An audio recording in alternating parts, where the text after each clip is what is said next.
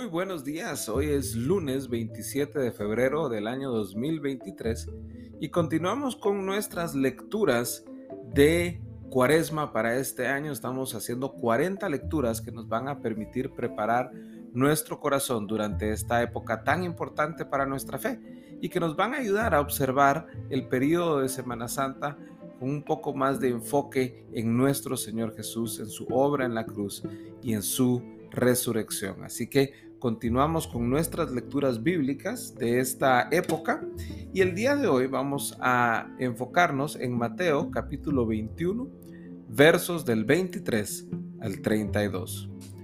Cuando Jesús llegó al templo, los principales sacerdotes y los ancianos, del pueblo se acercaron a él mientras enseñaba diciendo, ¿Con qué autoridad estás haciendo estas cosas y quién te dio esta autoridad? Y Jesús le respondió, yo también les haré una pregunta que si me la contestan, yo también les diré con qué autoridad hago estas cosas. ¿De dónde era el bautismo de Juan? ¿Del cielo o de los hombres? Y ellos discutían entre sí diciendo, si decimos del cielo, él nos dirá, entonces, ¿por qué no le creyeron? Y si decimos de los hombres, tememos a la multitud porque todos tienen a Juan por profeta. Y respondieron a Jesús, no lo sabemos. Él a su vez les dijo, yo tampoco les diré con qué autoridad hago estas cosas. Pero, ¿qué les parece? Un hombre tenía dos hijos y llegándose al primero le dijo, Hijo, ve, trabaja hoy en la viña. Y él respondió, No quiero, pero después, arrepentido, fue. Llegándose al otro le dijo lo mismo y éste respondió, Yo iré, Señor, pero no fue. ¿Cuál de los dos hizo la voluntad del Padre? El primero, respondieron ellos. Jesús les dijo, En verdad les digo que los recaudadores de impuestos y las rameras entrarán en el reino de Dios antes que ustedes. Porque Juan vino a ustedes en camino de justicia y no le creyeron, pero los recaudadores de impuestos y las rameras le creyeron. Y ustedes vieron esto, ni siquiera se arrepintieron después para creerle. Muy bien, en este fuerte pasaje el Señor Jesús ah, hace dos cosas importantes. Uno, afirma su autoridad ante el cuestionamiento de los fariseos, de los religiosos de la época. Y dos, nos habla a nuestro corazón, nos habla acerca de nuestra disposición ah, para acercarnos a Dios, para obedecer sus mandamientos, para caminar con Él.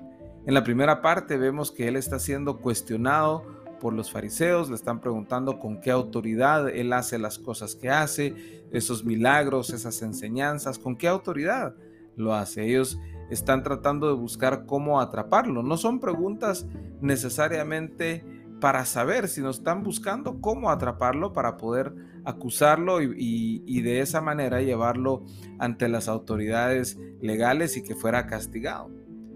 Sin embargo, Jesús les, responde de vuelta y les hace una pregunta para ver dónde es que están ellos, ¿verdad? Les pregunta qué, qué piensan del bautismo de Juan, si esto es algo que Dios hizo o esto es algo que se lo inventó él. Y aquí nuevamente ellos se encuentran en una disyuntiva porque ellos están muy sujetos a la opinión pública. Ellos saben de que si dicen ah, que es del cielo y, Jesús tiene todo el derecho de preguntarles por qué no le creyeron. Si ustedes reconocen que lo que la obra que estaba haciendo Juan el Bautista venía de parte de Dios, ¿por qué no le creyeron?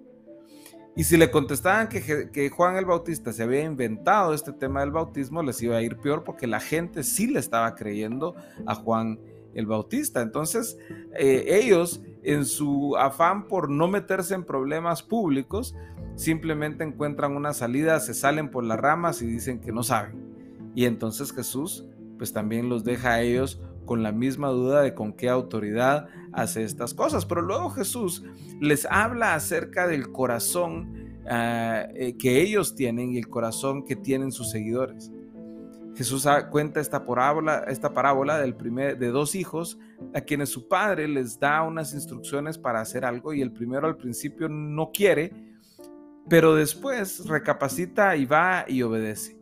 Y luego está el otro hijo que dice, sí, con mucho gusto, yo lo hago, pero no hace nada. Al final, ¿quién obedeció? Y aquí es donde Jesús eh, eh, resalta dónde está nuestro corazón, porque los pecadores que se arrepienten son aquellos que tienen esa oportunidad, que son rescatados por el Evangelio, que son rescatados por el Señor Jesús, porque reconocen que le necesitan, se dan cuenta que han estado haciendo mal y dan la vuelta y toman el camino correcto. Pero los que se las llevan de muy buenos muchas veces terminan siendo los más desobedientes. Y, es, y esos no tienen el corazón correcto delante de Dios. Y como los fariseos están en modo de juzgar, querían juzgar a Jesús, querían juzgar a Juan el Bautista y no se atrevían a hacerlo por miedo a la gente, Jesús les pone dos ejemplos que a ellos les han de haber dolido muchísimo, de quienes sí son verdaderos seguidores de Él, de quienes sí entrarán en el reino de los cielos, que son los recaudadores de impuestos y las rameras o las prostitutas que se arrepienten, creen en Él y le siguen. Que al principio quizás se miraban como que eran los que rechazaban la ley, pero ante el encuentro con Jesús se dan cuenta lo mucho que le necesitan y le siguen. Y los fariseos no le están siguiendo y ellos se las llevan de los muy pilas, los que sí saben, los que hacen bien las cosas. ¿Cuál de los dos grupos somos nosotros? Somos los que creemos que hacemos todo bien, pero que también al mismo tiempo sabemos que no le obedecemos, pero por miedo no, no damos los pasos necesarios. ¿O somos de aquellos que sin importar el que dirán, reconocen su pecado y se lanzan en total fe y confianza en Él para que sea Él quien transforme sus vidas? Un buen mensaje para meditar en este inicio de semana, en esta cuaresma, ya vamos por el quinto día de esta cuaresma, de estos 40 días, y estamos ya próximos a cerrar el mes de febrero. Así que espero que puedan tomar esta lectura, que les sirva, que puedan utilizarla con su familia, con sus eh, compañeros, con sus amigos y que puedan reflexionar sobre este pasaje en Mateo capítulo 21, versos del 23 al 32.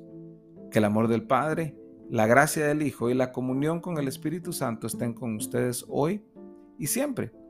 Y si Dios permite, regresamos mañana con una nueva lectura de esta serie que estamos titulando 40 días en manera de observar la cuaresma reflexionando en lo que el texto bíblico nos enseña acerca de los últimos días de Jesús en esta tierra. Hasta mañana.